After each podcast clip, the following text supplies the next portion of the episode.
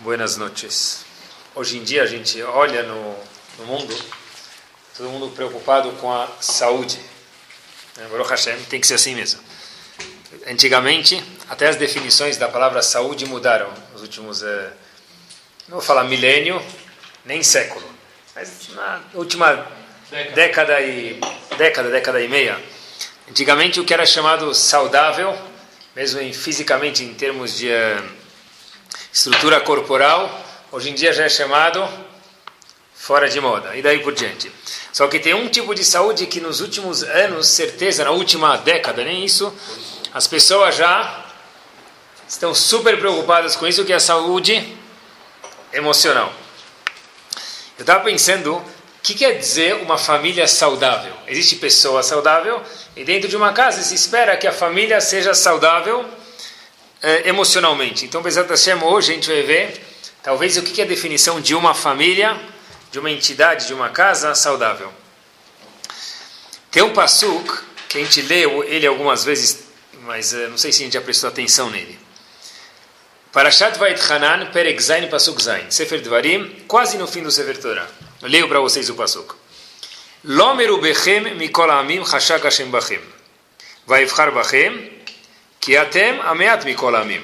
Diz o Passuco para a gente, olha, não é porque vocês são a maioria, não é porque vocês são milhares, milhões ou talvez bilhões, não é porque vocês são a população da China que eu escolhi vocês. Hashem dizendo. Então, de fato, porque Hashem escolheu a gente. Diz o Pasuk, que atem hameat mikolamim, porque vocês são a minoria dos povos. Mas espera aí. O Passuco falou para a gente, não é porque vocês são a maioria que eu escolhi vocês. Nós somos a minoria. Então, Baden, Sowot. Então, por que Hashem escolheu a gente de fato? Parece que o Passuco não respondeu. Ainda mais, outro dia eu estava procurando e eu vi que a população da Indonésia são quantos, quantas pessoas? Não nem falar... 600 milhões. Milhões, 300 milhões de pessoas. Quantos Yehudim tem no mundo inteiro? Se você falar o Shur do Hazonish, que é o maior, você quer ser Mahmir, você quer... Quantos judeus tem? Assimilados, meio assimilados, quantos tem? 15 milhões, tá bom, vai. Vamos dizer que tenha 15 milhões, somando tudo que talvez é, se perderam ou não se perderam, mas vamos dizer que tem 15 milhões. Na Indonésia tem quanto? 300 milhões. Ainda bem que vocês escolheram 15. Matematicamente fica fácil. São 20 vezes menos né, de 15 milhões, Yehudim, a população da Indonésia, que são 300 milhões, são 20 vezes menos. Se vocês pegarem Israel no mapa mundi, quem jogou War sabe que Israel no mapa mundi não existe. Se você pegar o mapa mundi e colocar zoom do, de, do War, não vai aparecer nem um Jerusalém, não vai aparecer todo Israel junto, não aparece nem. Se você colocar a pecinha do Or em cima, já dá três Israel. Israel nem aparece. Isso, Aral tem, tá vendo? Israel não tem. A pergunta toda é o seguinte: eu não estou entendendo. Indonésia são 300 milhões de pessoas. Israel não é um feijão no mapa mundi, é, é um, não é nem um feijão, é um gergelim no mapa mundi, talvez. E obviamente que em alguma página do jornal do Estado de São Paulo, ou fora do mundo, em alguma página né, do New York Times, todo dia. Se eu, não, não vou falar todo dia porque podem me chamar de mentiroso, mas a cada dois ou três dias, com certeza, aparece alguma coisa. E a Indonésia, nada. Pergunta é por quê? O Passuco falou por que Hashem escolheu a gente? Vocês não são a população do mundo. Por que Hashem escolheu a gente? Por que o Estado de São Paulo, o jornal, escolheu a gente? Por que o jornal O Globo escolheu a gente? Por que o New York Times escolheu a gente? Uma vez, Albert Einstein falou uma frase. Olhem que inteligência. Se a minha teoria da re relatividade for provada ser verdadeira, quando ele começou a falar a teoria dele, os alemães dirão que eu sou alemão. E os franceses farão o mesmo, dirão que eu sou francês. Já, diz Einstein, se a minha teoria da relatividade for provada ser falsa, a França dirá que eu sou alemão. E os alemães dirão: ah, ele é um judeu. Mas por que isso? Por que isso? Tudo que acontece no mundo, de alguma forma, é culpa de algum Yehudi. Obviamente, isso é ruim. Se for bom, talvez alguns vão explicar assim. Por que Hashem escolheu a gente? Por que o mundo escolheu a gente? Por que, que nós somos especiais? Talvez o mundo escolheu a gente porque nós somos especiais. Então tá todas as luzes, câmeras, o foco está no ator principal, no camisa 10, que é o povo Yehudi. Mas por que Hashem escolheu a gente? Por que Hashem designou a gente e considera a gente um povo especial? O Midrash conta para a gente, o Midrash Tanahumá conta para a gente em Parashat Ekev, algo super interessante que tem que ler algumas vezes, senão não dá para acreditar. Diz o Midrash o seguinte, por que Hashem escolheu a gente? Obviamente a gente pensaria, olha, nós fazemos mais mitzvot. Diz o Midrash, mentira. Alte kre mitzvot, ela midot. O Passuco fala, a razão que nós fomos escolhidos não é porque nós fazemos muitas mitzvot. Diz o Midrash por quê? Porque os não Yehudim também fazem mitzvot. Alguns não Yehudim fazem muito chesed, muita bondade, diz o Midrash também. Por que nós fomos escolhidos? Diz o Midrash, Ela biglal atzmechem lefanai. Porque vocês se fazem pequenos. O que quer dizer isso? Quando o passo que a gente mencionou logo no começo, que nós não somos a maioria do mundo, e o Passuk terminou dizendo que Atem, Hameat Mikol Amim, nós somos a minoria do mundo, parece redundante, nós não somos a maioria, então é óbvio que nós somos a minoria. O Passuk diz, diz o Midrash, que não é isso que o Passuk vai dizer. Nós não somos a minoria, nós nos sentimos, Meat, não como minoria, mas como pequenos. O povo Yehudi foi escolhido por ele ter midot, e uma das midot, que a gente falou um pouco a semana passada, eu vou estender um pouquinho hoje, Bezrat Hashem, é que nós nos sentimos pequenos. Pequenos, algum tipo de, talvez, humildade. O chantilly que Bnei Israel tem, a creme que Bnei Israel tem, a cobertura especial francesa, o chocolate suíço que nós contemos, são as nossas midot. Em especial, como diz o Midrash, que é tema me'at mikolamim. Nós somos a minoria, mas mais do que isso, nós nos fazemos pequenos. Surge a famosa pergunta, um minuto. Se nós não fomos escolhidos, até como a gente achava 10 minutos atrás, por causa das nossas mitzvot, por causa das devoções, pelos mandamentos que Hashem deu para a gente, e sim pelas midot, óbvio, todos perguntam isso, por que as midot, os bons modos, vamos chamar assim, não estão escritos na Torá? Se é isso que fez a gente escolher antes das mitzvot, então que se estivesse escrito na Torá? Então, óbvio que a primeira resposta óbvia disso, pessoal, é que midot sim estão escritas na Torá. Porque o Sefer Bereshit inteiro, quase, na completitude inteira dele, fala sobre midot. Como Avram se comportou com um, como Yitzhak se comportou com outro, como Avram se comportava com Sarah e vice-versa. Mas, mesmo que a gente não for considerar esse ponto, uma mulher vai comprar um livro de receita, mesmo nos Estados Unidos, ela não vai poder processar o, a editora do livro de receita, porque ela falou: Olha, eu comprei um livro de receita, ninguém me falou que precisava ter um fogão. Acho que nem lá. Então ela fala: Olha, está escrito bake it for half an hour, né? Cozinha o bolo, assa o bolo por meia hora. Poxa, eu comprei o bolo, eu quero meu dinheiro de volta, porque ninguém me falou que tinha que ter um forno. É baba, é óbvio, e quando você compra um livro de receitas, você tem que ter um bolo. Ramim acharam, um, tem que ter um forno. Ramim acharam por si só que tem que ser óbvio para um Yehudi que quando ele compra o bolo, o livro de receitas de Avdil, chamado Torá, tem que ser óbvio que ele tem que ter o forno. O forno são as midot. Óbvio que através da, da Torá as midot têm que ainda se aperfeiçoar mais, como a gente mencionou, que em Bereshit sim contém muitas midot, em especial o livro de Bereshit. Ameat Mikolamim se refere à Navá do povo. Todo tesouro tem alguma armadilha. Todo investimento de alto retorno tem algum risco. Se a Navá é tão importante, se a Midah que fez a gente ser chamado especial, e a Navá que nos colocou no pedestal e o mundo inteiro olha para a gente e a gente sai no jornal a um a cada dois ou no máximo três dias, porque nós somos, temos midot especiais, a gente espera da gente, e em particular a Navá, humildade, tem que ser que nesse tesouro tem alguma armadilha, pessoal. Qual armadilha que tem? Todo mundo conhece que a Torá foi dada na montanha mais baixa que havia.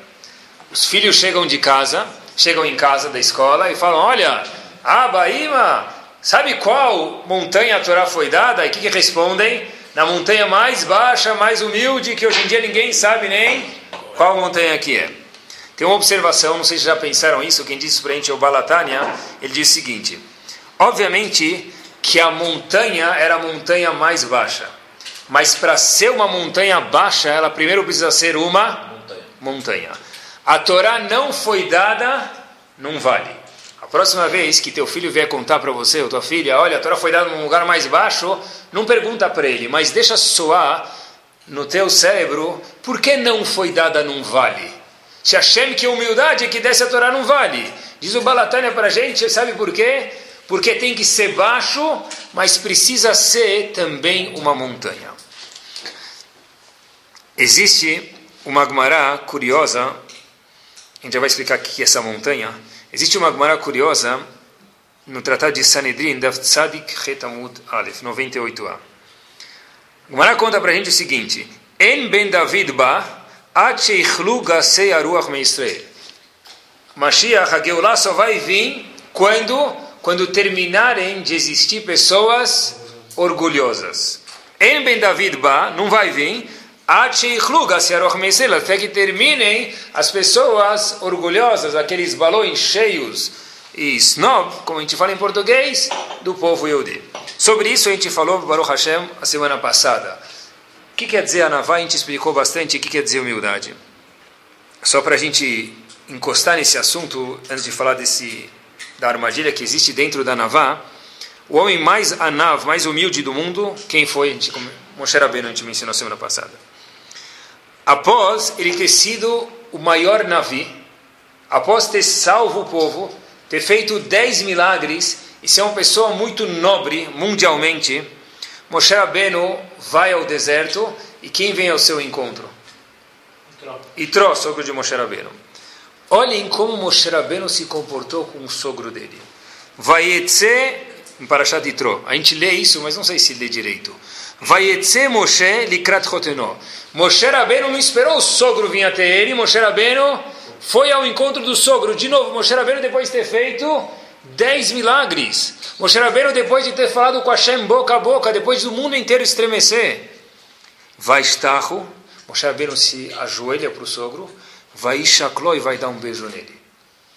Diz aqui, Rav Shimshon Rafael Hirsch, olhem só o que quer dizer uma pessoa inteligente, o que é um anav.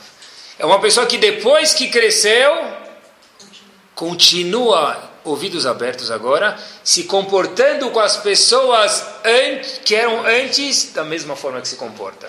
O que a gente diz em português, nuvorish.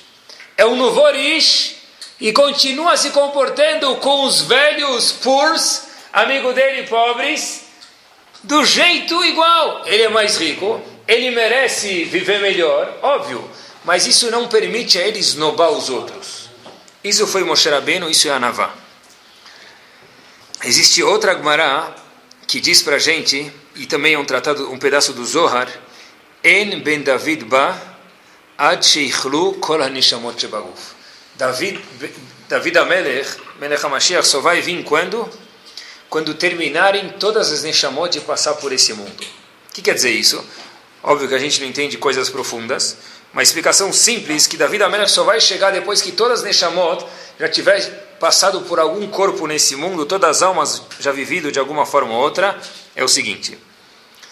Hashem contém do lado do trono dele um tesouro e dentro desse tesouro existem milhões de Neshamot de almas. Por que, que precisa descerem todas as almas para o Lamazé, para esse mundo, para depois Mashiach chegar? Que desça almas grandes e as almas pequenas fiquem lá. As almas grandes façam o trabalho das almas pequenas. Por que todas precisam descer para esse mundo? A resposta é o seguinte, Ramim falam para a gente. Que não existe nenhuma Neshama que pode fazer o trabalho da outra. Não existe nenhuma alma que pode fazer a função da outra. Isso mesmo. Pode ter um Rav muito grande nesse mundo que está vivo, não vamos mencionar nomes, mas pode ter um Rav que está muito grande e pode ter uma pessoa que é um feijãozinho espiritualmente comparado àquele Rav. Mas isso, o tafkid, o objetivo da Neshama pequena, só pode ser feito através da Neshama pequena. Em outras palavras, um gadolador não pode fazer o propósito que cada um de nós tem para fazer nesse mundo. Apesar que, vamos imaginar que nosso propósito é Shabbat, ou Tzitzit, ou Tfilin. Em alguma parte do Tfilin é a nossa missão nesse mundo. Um gadolador não pode fazer a missão que nós temos no mundo. Por isso que Davi Amelech só pode vir depois que todas as Neshamot já tiverem descido para o mundo. Por quê? Deixa as Neshamot grandes descerem, não adianta. Porque cada pessoa tem uma ferramenta e não existe nenhuma pessoa que tenha a ferramenta do outro. Quando a gente fala, por exemplo, sobre tefilá, sobre reza, é muito curioso. Rav Chaim diz que nunca houve e nunca haverá, desde a criação do mundo até o fim da existência do mundo, duas tefilot, duas rezas iguais. De Adam Arishon até o fim do mundo, Nunca houve e nunca haverá na mesma pessoa, em pessoas diferentes, homens ou mulheres, Yehudim ou não Yehudim, duas rezas iguais. Às vezes a pessoa está mais empolgada, às vezes ele está menos, às vezes ele viaja mais na reza, às vezes ele viaja menos, às vezes ele se concentra mais e se concentra menos. E nunca houve ninguém que vai rezar igual a ele, igual aquele dia. A mesma coisa diz o Talmud para a gente, que em Ben David Ba, Ad Sheikhalu Kol Neshamot Precisa terminar todas as Neshamot. Porque senão Alguma coisa vai ficar faltando aqui nesse mundo. Quantos Beethovens houveram? Um. Muitos foram imitação. Quantas Mona Lisas houve? Uma. Outras são imitações. Cada um de nós é uma Mona Lisa no mundo. Cada um de nós que não gosta da Mona Lisa é um Beethoven no mundo daí por diante. Não existe ninguém que pode imitar. Pode ser que ele vá na 25 de março fazer uma réplica. Vai vender pela metade do preço, mas não é a Mona Lisa de verdade.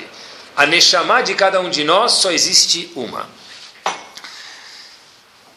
E por que é importante, pessoal, que a Torá foi dada numa montanha baixa, mas pelo menos ela era uma montanha. Eu vi um artigo, tem um jornal chamado Washington Post, e obviamente que esse jornal é de Washington.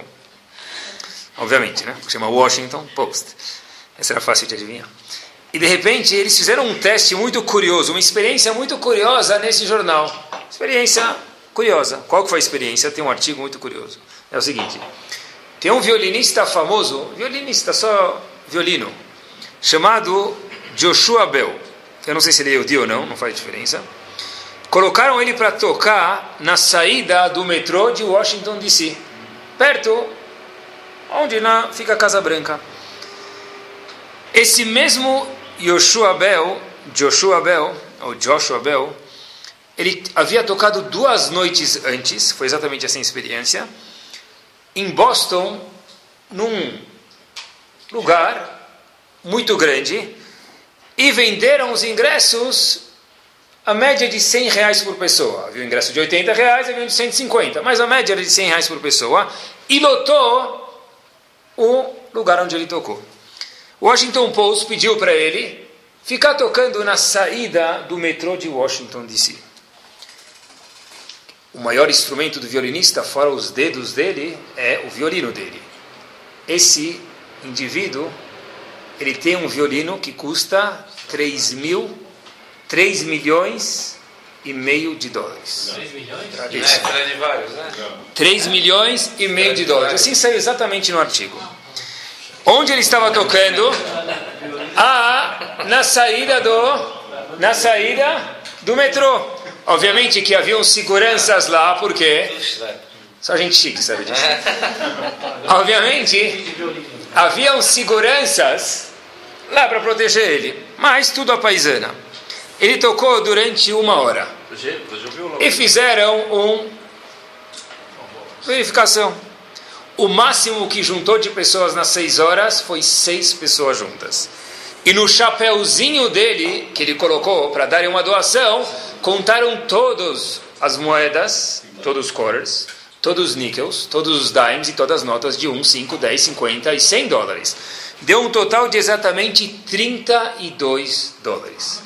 O mesmo indivíduo que havia tocado duas noites em Boston atrás e vendido uma média de ingresso de 100 dólares com centenas e milhares de pessoas dentro. Óbvio que quando eu li esse artigo, eu falei que eu não, não devo ter lido ele por acaso. E eu acho que a, o mussar que tem nesse artigo é o seguinte: o violino estava lá, era 3 milhões e meio de dólares. O tocador do violino estava lá. Só que ninguém apreciou por quê?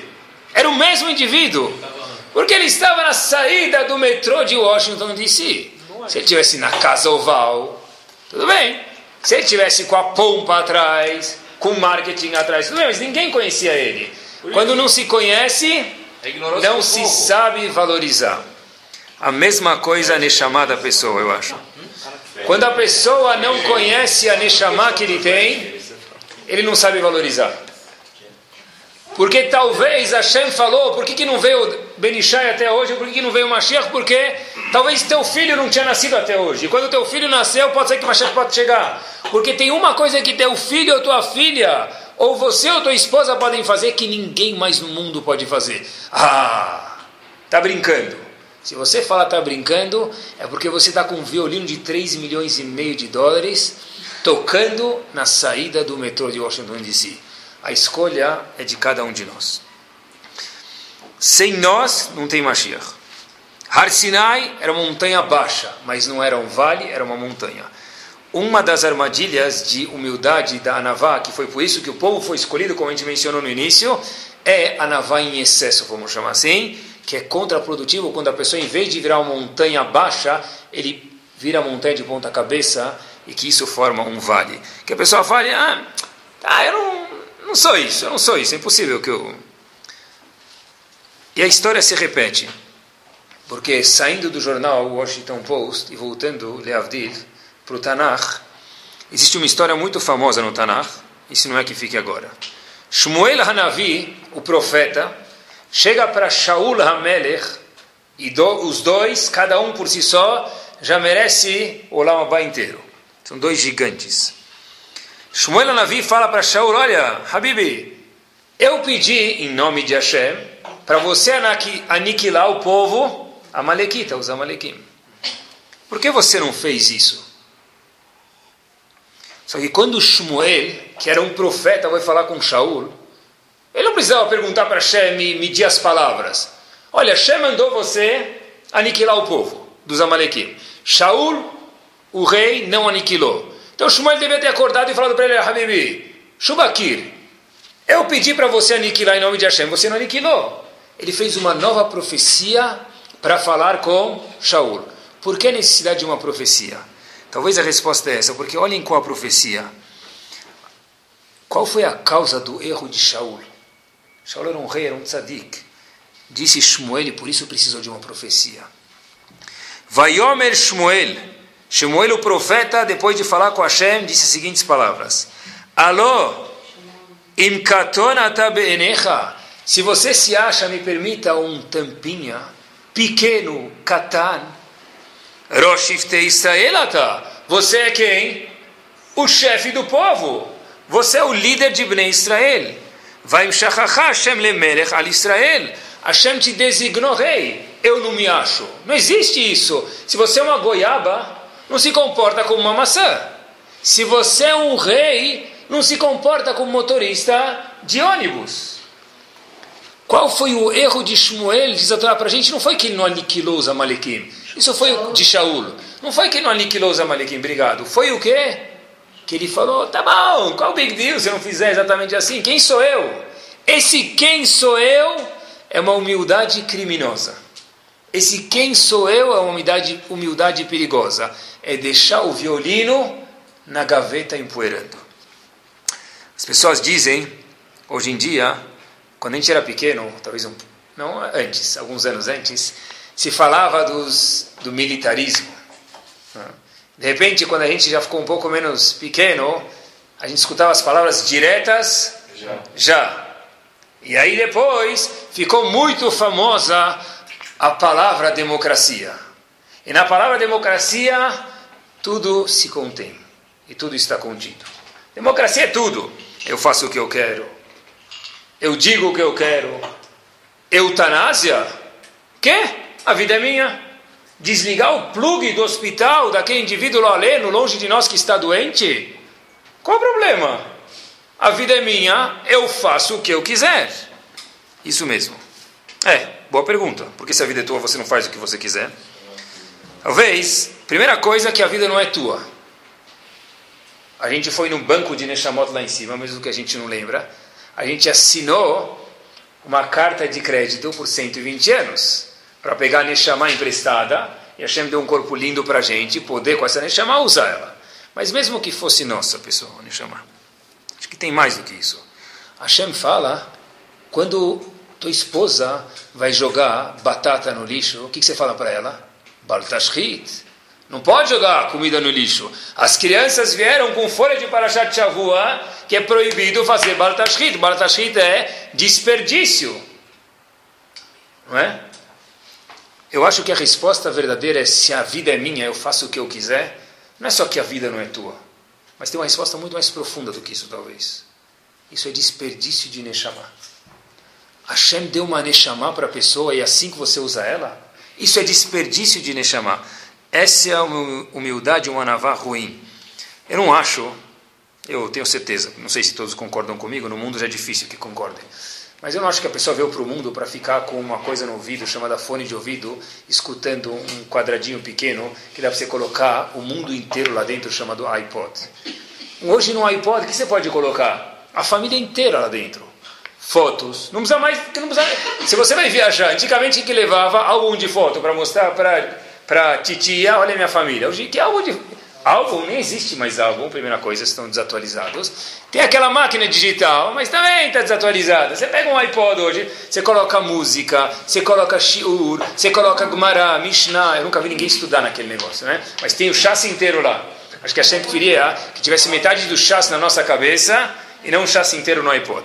Mas, anyways, eu não acho que a Hashem criou o ser humano para agora ficar de iPod iPod pode, pode, mas não é para isso que Hashem criou o homem. Pode. Não é para isso que Hashem criou o homem.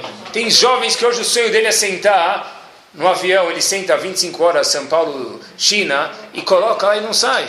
Tem gente que se anda na rua, às vezes dá vergonha, se anda na rua sem isso, parece ser um ET, tem que colocar, mesmo que está sem plug. Todo mundo anda na rua com isso. Olha no ponto de ônibus, repare, eu reparei, todo mundo está com...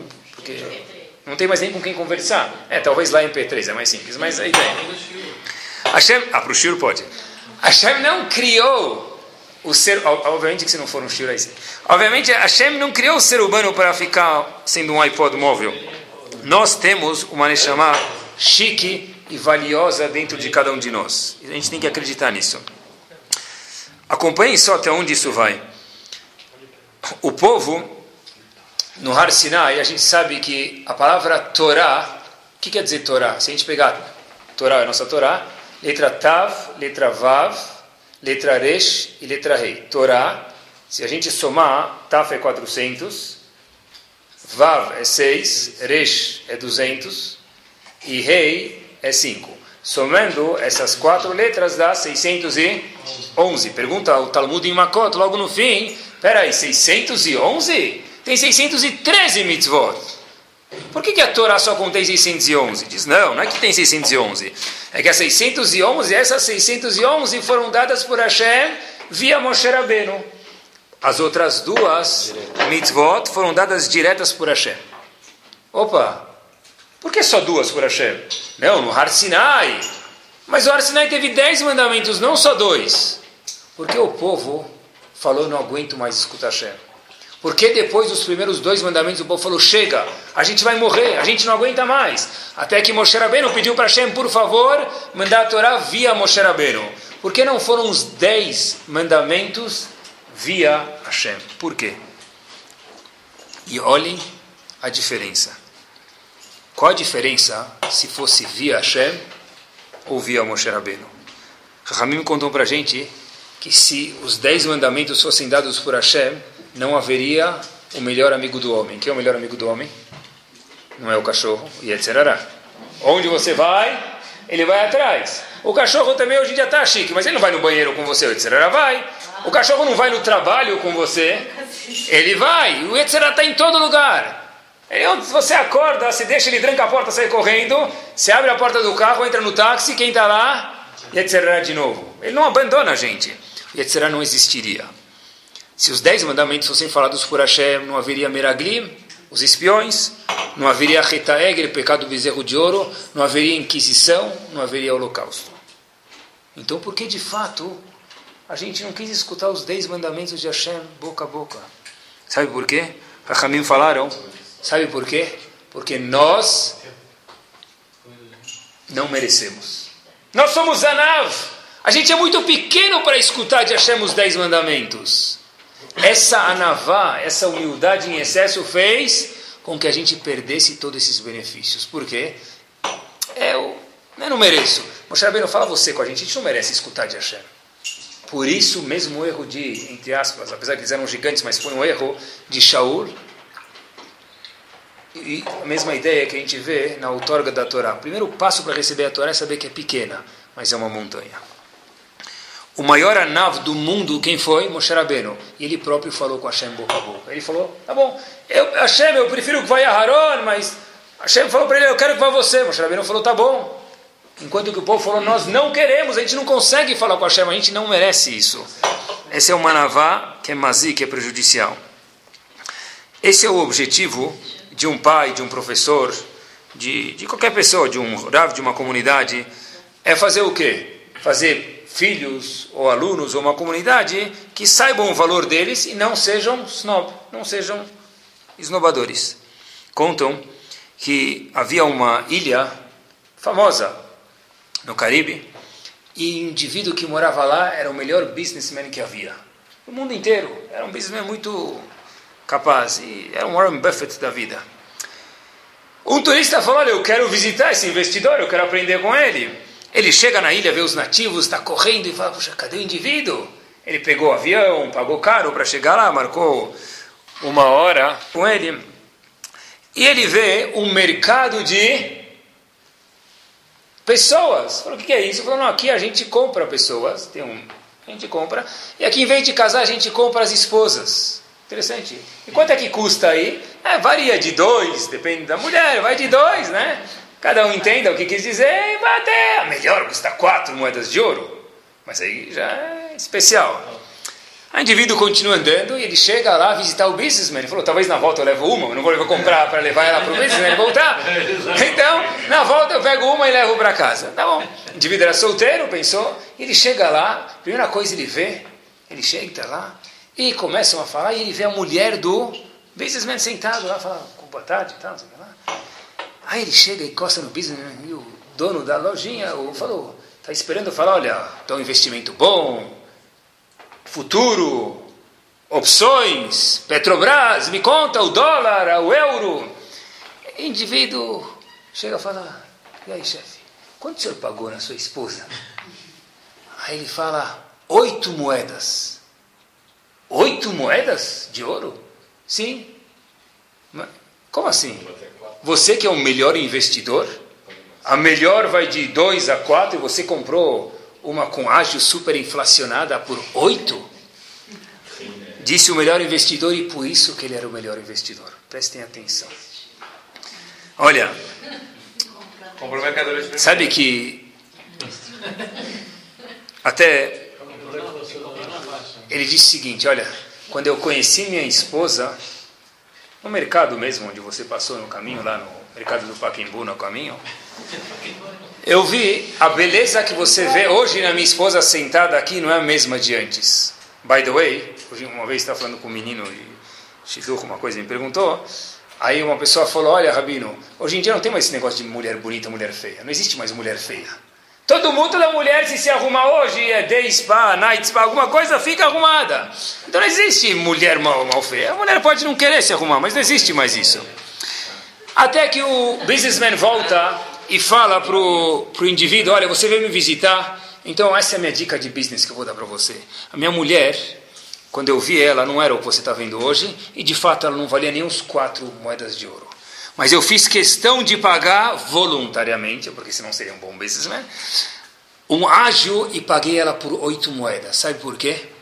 Porque eu soube e eu pensei, isso que me faz ser um raham, que se eu souber valorizar ela e pagar bastante, é um jeito que o homem tem para valorizar alguma coisa, eu vou tratar ela conforme esse valor e vai ser uma bola de neve e ela vai virar esse valor e pedir para parar. É o que você vê hoje é uma mulher de oito moedas de ouro.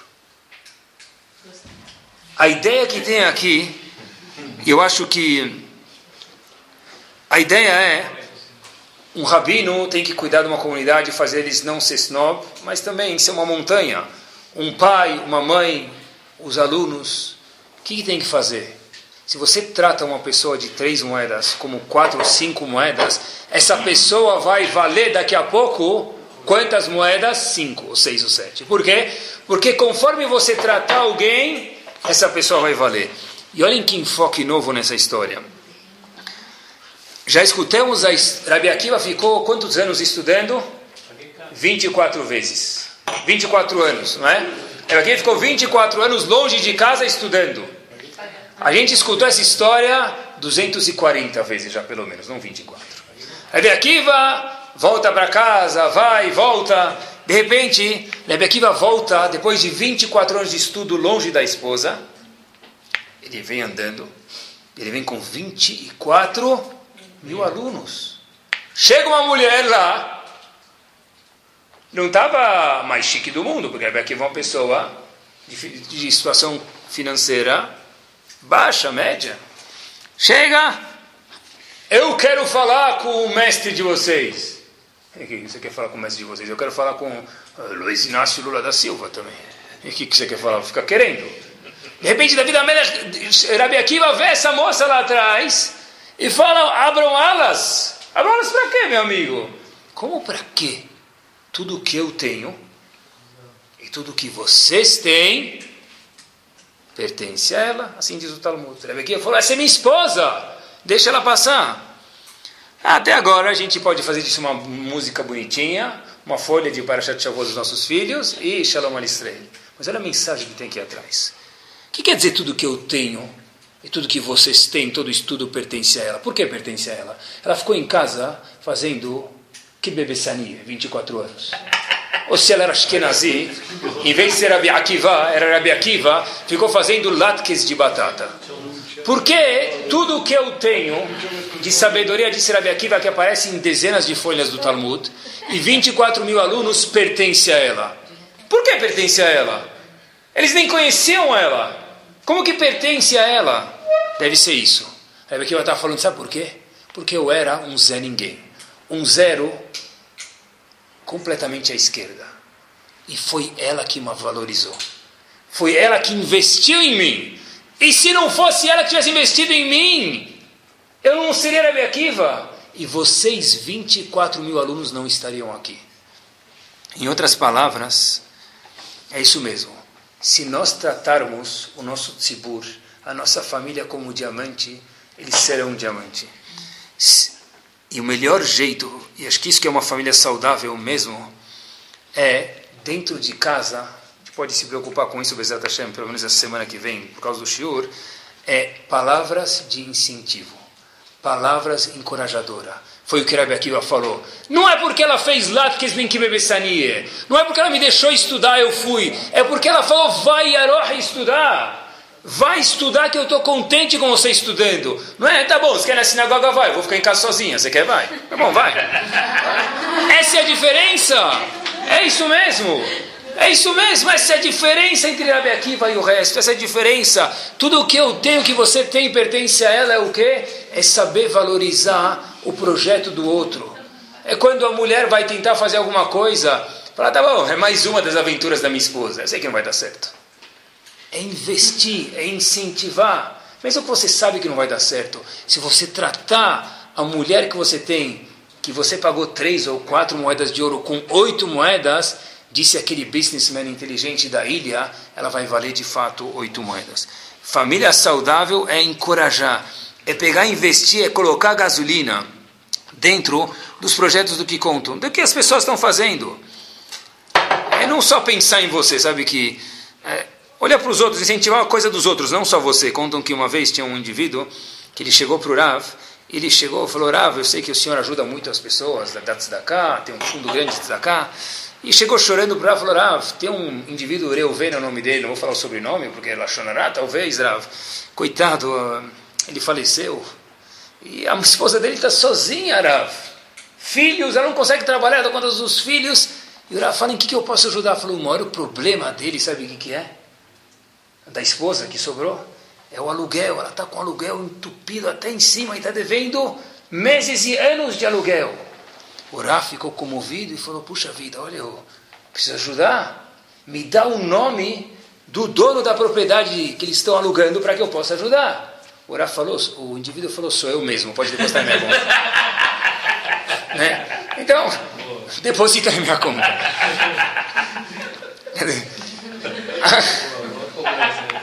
Por isso que ele conseguiu emocionar os outros, né? O bolso dele que interessa. Então, óbvio que todo mundo precisa de um tapa nas costas. A gente talvez tem que saber se dar um tapa nas costas, mas quem mora dentro das nossas casas tem que saber Ishlereu e o Marhazak. Um tem que saber apoiar o outro dentro da casa, mesmo que não é exatamente o que você queria. A Neshama que a gente tem, ela é preciosa. Olha até onde vai isso. Tem o Rosh Shiva de Shiva de Slabodka, em Israel. Rav Isaac Sher, ele veio para Yeshiva uma vez e pediu para o aluno acompanhar ele de Yeshiva para casa. Chegou em casa e falou para o aluno, olha, volta de novo de casa para Yeshiva me acompanhando. E o aluno voltou de novo. Aí ele chegou na Yeshiva e falou para o aluno, olha, me acompanha de novo para ir para casa. Aí o aluno falou, olha, já deu para fazer tefilatadeira, já fui e voltei três vezes aqui. Né, não falou assim, mas o que, que o senhor está querendo me ensinar, Aí, esse Rav Isaac Sher falou para o aluno o seguinte: Eu estou querendo te mostrar como caminha um Yehudi. Ele falou em Yiddish as seguintes palavras: Nitazoi Gate General. Um general não anda assim. Um general não anda desse jeito que você está andando. Eu andei de casa para Yeshiva, ida e volta três vezes para te ensinar a postura física física, repito, que um eu tem que andar. Hoje em dia, na moda, o que é a moda hoje em dia? Essa é, essa eu, não, eu não sei como as pessoas gostam disso, mas a moda hoje em dia é aquela calça jeans que passa arrastando tudo que está no chão. Já viram a calça jeans? Aquela calça jeans que a cintura chega no joelho. Essa é a moda. A moda hoje em dia é a calça jeans que é o corte dela, o cavalo dela chega até o joelho. Como, esse é o jeito de andar isso? O Rashiwa estava ensinando para o aluno dele, Habibi, fisicamente você tem que ser uma pessoa digna. Um Yehudi que tem uma chamada de 3 milhões e meio, um, um, um, violino, se ele tocar na saída do metrô, ele está perdendo o violino dele. Esse é, isso é, esse é um perigo da Anavá. A definição de Anavá é a pessoa, de humildade, é a pessoa saber o valor dele. Qual a definição então de Gavá, se isso é Anavá, de orgulho? Orgulho é achar que eu sou melhor do que os outros. Repito, Anavá é saber meu valor, é saber que eu sou pequeno, mas eu sou uma montanha. E Gavá, orgulho, é eu me considerar melhor do que o outro. Já que eu trabalho tanto, já que eu fiz tantos projetos, já que eu sento em tal lugar da sinagoga, metade não merece meu cumprimento. Ou vou levantar a mão, vou cumprimentar assim 12 graus. Para alguns. E para outros 30 graus e para outros 180 graus. Depende para quem. Isso era Moshe Rabbeinu, repito. Moshe Rabbeinu saiu encontrar Itró depois de virar o super Moshe Rabbeinu, porque ele se comportou como quem ele via antes e depois exatamente da mesma forma. Sabem que Hamim falam para a gente que hoje em dia tem muitas coisas que são humrot, coisas que são acima da lei. A gente costuma hoje fazer humrot e somos mais medayekim, mais minuciosos nas humrot do que nas próprias leis. Tem leis que as pessoas não fazem. E tem humrot que as pessoas fazem. Quanto de matzah tem que comer? Então o indivíduo come 12 matzot para garantir. Quanto de vinho tem que tomar em Pesach? Então ele toma, ele sai lá roxo de tomar vinho. Não é? Mas tem coisas que são alachot. Tem alachot Shabbat. É, tem alachot Shabbat que o quê? Que são obrigatórias. A gente vai dar isso aqui. Como um é deoraita e o outro é uma coisa a mais. Mas hoje em dia está na moda fazer humrot. E por um lado é bom. Contam que uma vez o chefe de Shiva de Slabotka, o chefe de Shiva de Slabotka, ele que produziu todos os Rashi Yeshivot, quase da geração passada. O chefe de Yeshiva de Slabotka, ele entrou, ele entrava toda sexta-feira no Betamidrash, ele via um aluno que recebia Shabbat mais cedo. Shabbat começava, vamos dizer, às 5 da tarde, ele recebia esse aluno às três e meia, 4 horas da tarde. O Alder de Slabotka chegou uma vez, antes de Minchá, e fez uma pergunta para esse aluno. Falou a seguinte palavra para ele, olha, como você vê as pessoas que chegam em cima da hora para Minchá, ou que não recebem Shabbat cedo? Como você vê elas? Será que você vê elas como Mechalel Shabbat? Assim, pessoas que já avacalharam com o Shabbat, porque você recebe Shabbat mais cedo, para você já está tarde. Eles estão chegando em cima da hora do Shabbat de verdade, uma hora depois de você, uma hora e meia. O indivíduo fala, olha, Rav, para te contar a verdade, eu sei, eu, eu vejo que eles já são coitados, né? São como Mechalil Shabbat mesmo. Diz o Alter de Slabotka, que dá tafsik ele cabelo até Shabbat lifnei acherim. Meu amigo, de agora em diante você recebe Shabbat como todo mundo. Por que, Rav? Porque se através de você fazer uma humra, você uma coisa acima do que é obrigatório, você acha que agora o resto das pessoas são mechalelei Shabbat, profanam Shabbat, meu amigo, a sua humra Hevel Havalins, Balat, lixo, pode parar hoje de fazer suas humrot, semana que vem você está proibido de receber Shabbat mais cedo. Qual é a ideia que existe aqui? A ideia que existe aqui é, eu quero às vezes me sentir bem, então eu faço humrot, e eu sou mais rigoroso em tal kashrut, eu sou mais rigoroso no meu lulav, eu não pago meu lulav 150 dólares, eu pago 300 dólares. As matzot minhas são feitas com a mão de quem? Eliyahu Anavi fizeram as minhas matzot. Matzot avodat yad, avodat malachim. E por isso eu tenho o direito de falar mal dos outros. Espera aí, disse Walter de Slavotka, se no momento que você fizer uma humra, algo acima da lei, você sentir melhor do que os outros, e os outros são pejorativos para você, isso é gavá, isso é orgulho, porque eu sou melhor, eles são resto, e resto se trata como resto, isso é perigoso dentro do tema de Anavá e Gavá. E aqui tem uma coisa que vale a pena a nossa atenção em especial, a pessoa tem que, para a pessoa entender esse conceito, ele precisa ser anável, precisa ter humildade. Eu preciso entender que tem pessoas que sabem mais do que eu. Tradução. Eu não entendo, a gente já escutou isso mil vezes e por isso que eu uso esse argumento. Eu não entendo usar peruca, uma mulher usar peruca. Eu não entendo isso. A peruca faz a mulher mais bonita do que o cabelo anterior dela. Eu lembro essa mulher ela era mais careca do que o Rabino Caraguila. Ela estava para jogar, dava para fazer uma pelada em cima da cabeça dela, botar dois gols e fazer gol a gol lá em cima.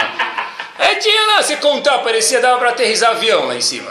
É, que que vai aqui? Peruca.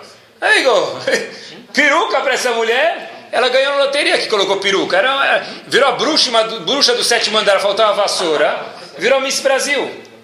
É, não faz sentido usar peruca. É verdade. A pergunta tem makom, tem lugar, é lógica. E a resposta é, sabe por quê? Porque Hashem mandou. Eu não entendo. Who are you? Quem é você para entender? Hashem entende, também manda. Quem não entende? Eu não Não. A peruca não é, é não, não, tem que fazer tudo bem, mas tudo bem, mas tudo bem, mas a Ramim entenderam e eles são eles que interpretam a Torá que é assim que a gente tem que se comportar. Eu não entendo. Quem é você para não entender? A pessoa, quando a pessoa fala eu não entendo, esse eu tem que levar um beliscão. Porque esse eu não tem que nem existir. Essa aqui tem que ter humildade. Eu não entendo, eu não entendo na época de Moshe Rabbeinu, não tinha carro. Tá bom? Mas já é demais, Samir. Eu moro no 25 andar. Aí, Shabbat vai na faz, tem que descansar. 25 andares a pé? Nem o João do Pulo não, não consegue. 25 andares a pé? É demais, é cansativo. Shabbat não é Shabbat vai na faz? Por isso que eu peço para o zelador apertar o botão do elevador para mim. Porque eu não entendo. Quem falou que você precisa entender? Você pode querer entender e procurar explicação, mas mesmo que você não tenha entender, a pessoa tem que entender. Isso sim ele pode entender.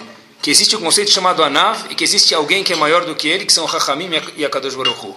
E se a pessoa não entende isso, então o fato, ele precisa trabalhar muito sobre a Nava dele. Nós não precisamos entender tudo. O fato é que os maiores cientistas que são espertos e têm toda uma grande chokhmah e têm aparelhos, não entendem hoje, eu perguntei para um neurologista, até hoje não se entende como funciona nem 10% do cérebro. Em outras palavras, 90%, 90 do funcionamento do cérebro, diz um neurologista importante, fala que nem sabe como funcionam. Mas por que, que eles podem entender que eles não entendem e nós não podemos entender que a gente não entende tudo? A gente precisa entender que não é tudo que a gente entende. Como funciona um celular? Sei lá, aperta o botão, aperta sempre. Não é assim que funciona, mas você usa. A mesma coisa faz com a Torá. Mesmo você não entender, usa. Pega a Torá e faça o que a Kadosh Baruch Hu pediu para que a gente fizesse. Isso é um subtítulo de Anavá. A pessoa entender que tem coisas que ele não vai conseguir entender, que ele é um ser humano limitado, apesar que ele é inteligente, esperto e daí por diante. Mais ainda, um Anav, para terminar, entende que cada pessoa tem um potencial. E tem muitas vezes que a pessoa pode acabar ficando frustrada na vida. Porque alguns foram feitos para ser caixa do banco, outros gerentes e outros donos do banco. Seja isso monetário, seja isso socialmente, seja isso no leilão da sinagoga de Yom Kippur, seja isso na forma de se vestir, seja isso nas casas de fim de semana, seja isso nos barcos de fim de ano. Tem cada pessoa tem um bolso, cada pessoa tem uma posição social. E a pessoa às vezes reclama, não saiu exatamente como eu queria que saísse. E a pessoa pode fazer tefilá para Hashem? Pode. Mas se a pessoa começar a brigar com Hashem, e andar cabisbaixo e ficar maus, é porque ele não está sendo anaf para entender que alguns foram presidentes e outros gerentes. E não quer dizer que o gerente é pior do que o presidente, porque cada um é presidente de alguma coisa. Mas, de fato, meu amigo, é verdade. Você não nasceu para ser o dono do banco. E se você ficar a vida inteira tentando morder para ser o dono do banco, você vai sofrer à toa e ser uma pessoa infeliz. Isso é a Navá. A Navá é entender que cada Neshama tem um posto, cada peça do Or tem uma razão dentro do Or, cada casa do banco imobiliário tem uma razão para estar lá. Não dá assim mesmo. O mundo é um jogo e cada pessoa é alguma pecinha que Kadosh Baruch quis que ele fosse importante na estrutura do mundo que Kadosh Baruch fez. Tem até uma Lahá, isso é tão, vai tão longe, Ramin fala uma Lahá para a gente. Em todo o Rosh Hashanah a gente sabe disso, a gente já cansou de escutar, que está pré-estipulado quanto dinheiro a pessoa vai receber, não é? Está escrito. Quanto a pessoa vai receber entre presentes, está escrito mitishrei, atishrei, está tudo decretado, do começo do ano até o outro, chutzmi, tishrei, etc. Tishrei. Tishrei é uma sigla que faz Tav, Talmud Torah, Yud, Yom Tov, Shin, Shabbat, Resh, Rosh Chodesh, e Yud e e Talmud Torah. Talmud Torah, Shabbat, Rosh Chodesh Yom Tov, esses quatro. Tudo isso está fora da conta, mas todo o resto está dentro da conta. E daí? Diz a Allahá para a gente, diz o Shulchan para a gente, sabe o quê? Cuidado para não gastar mais do que você ganhou. Porque olha o teu bolso, e Hashem falou que vai tirar 10 mil ou 10 bilhões. Se você gastar mais do que isso, o que vai acontecer, lo aleno? vai sair no vermelho. Diz o Shulchan cuidado para não gastar mais do que Hashem te deu para aquele ano. Mas espera aí, um minuto, eu não estou entendendo. Fora Shabbat, Talmud Torah, Rosh Chodesh, Yom Tov. Isso sim, isso não está na conta. Mas não dá para comprar um carro e falar que ele é para Shabbat. Né? Tá, para Rosh Chodesh. Mas, a casa, isso, a casa em fim de semana é para Rosh Chodesh. Mas, mas a pessoa tem que tomar cuidado, diz o Hanaruch, para não cair na armadilha, porque lo aleno, se eu ando com pessoas que têm um gabarito econômico muito mais alto do que eu, e para me satisfazer eu preciso manter o pique deles, eu vou entrar no vermelho. Não, mas estou fazendo isso porque. Não, por quê? me falaram, cada pessoa. Uma pessoa é, é camisa 10. Quem é famoso no time do Brasil? Camisa 10. O goleiro, mais ou menos. A defesa, nem sabe quem é. Por quê? Porque não é tanto assim. É, mas na vida é a mesma coisa. Tem um camisa 10, tem um goleiro, tem uma defesa. Num time tudo é necessário. Contam até que tinha um indivíduo que chegou lá e, e falou para o maestro, e perguntou para ele qual é o qual é o instrumentista mais difícil, o músico mais difícil de achar. Ele falou, olha, músico mais difícil de achar, sabe quem é? É o que toca na segunda fileira. Porque todo mundo está querendo tocar na primeira fileira. Na segunda fileira ninguém quer ficar é o mais difícil. E disse o maestro, sem a segunda fileira, não vale nada a primeira. Tem alguns de nós que em alguns lugares, todos nós, vamos ser segunda fileira. em outras primeira fileira. Mas a Kadosh Baruch precisa da nossa Neshama de 3 milhões e meio que nós possamos a valorizar dentro da onde? Dessa orquestra filarmônica. Houve um indivíduo chamado Rav Moshe Cordovero, é, fala muito de Kabbalah, a gente não entende, mas tem uma coisa que a gente pode entender. Ele conta para a gente que está escrito em relação ao terceiro Betamigdash, só para entender quem era, ele era. Ele foi aluno da, do autor do Shulchan Aruch, Rav Yosef Karo, e foi professor de um dos grandes mestres de Kabbalah, chamado Rav Chaim Vital. Rav Moshe Cordovero faz a seguinte questão. O terceiro Betamigdash vai vir pronto do Shammai. E nós dizemos, Mikedash Hashem Konenu Yadecha. O Migdash de Hashem vai vir pronto com as mãos de Hashem. Pergunta Rav Moshe Cordovero, como assim? A pessoa vai colocar tefilim. Ele precisa usar um tefilim, o quê? Dele. Existe um tefilim de Hashem. Tefilim tem que ser nosso. O, todas as mitzvot são feitas com artigos nossos. Como pode ser que o Betamigdash vai ser construído por Hashem? Não existe isso. Nós temos que participar. É uma mitzvah nossa isso. Olhem que ele responde o Beit HaMikdash vai descer de Hashem com a mão de Hashem. Kaviahol de alguma forma ou outra. Mas sabe quem vai construir o Beit HaMikdash? Nós. E Hamim contam para a gente que o quê? Quando desceu o Beit HaMikdash, cada pessoa vai poder observar e falar, ó, oh, com a minha mitzvah de tzitzit eu coloquei aquele tijolo lá. Com aquela vez que eu não subi com goi apertando o elevador no Shabat, eu coloquei aquela vela na menorá. Com a outra vez que eu me vesti com tzniut, foi que eu coloquei o quê? Aquele poste no Betamigdash. Quando desceu o Betamigdash, óbvio que vai descer por Hashem. Mas não pode ser uma coisa que Hashem fez. Diz ele, vai descer por Hashem. Mas cada pessoa vai poder apontar, demonstrar e ver qual participação ele teve no Betamigdash. Que, de Hashem, a gente possa valorizar nossa Neshama e a partir daí fazer como fez aquele businessman, de pegar nossa Neshama, pagar as oito moedas de ouro, usar ela como as oito moedas de ouro, e não menos importante, saber incentivar, investir nas pessoas que estão dentro da nossa casa.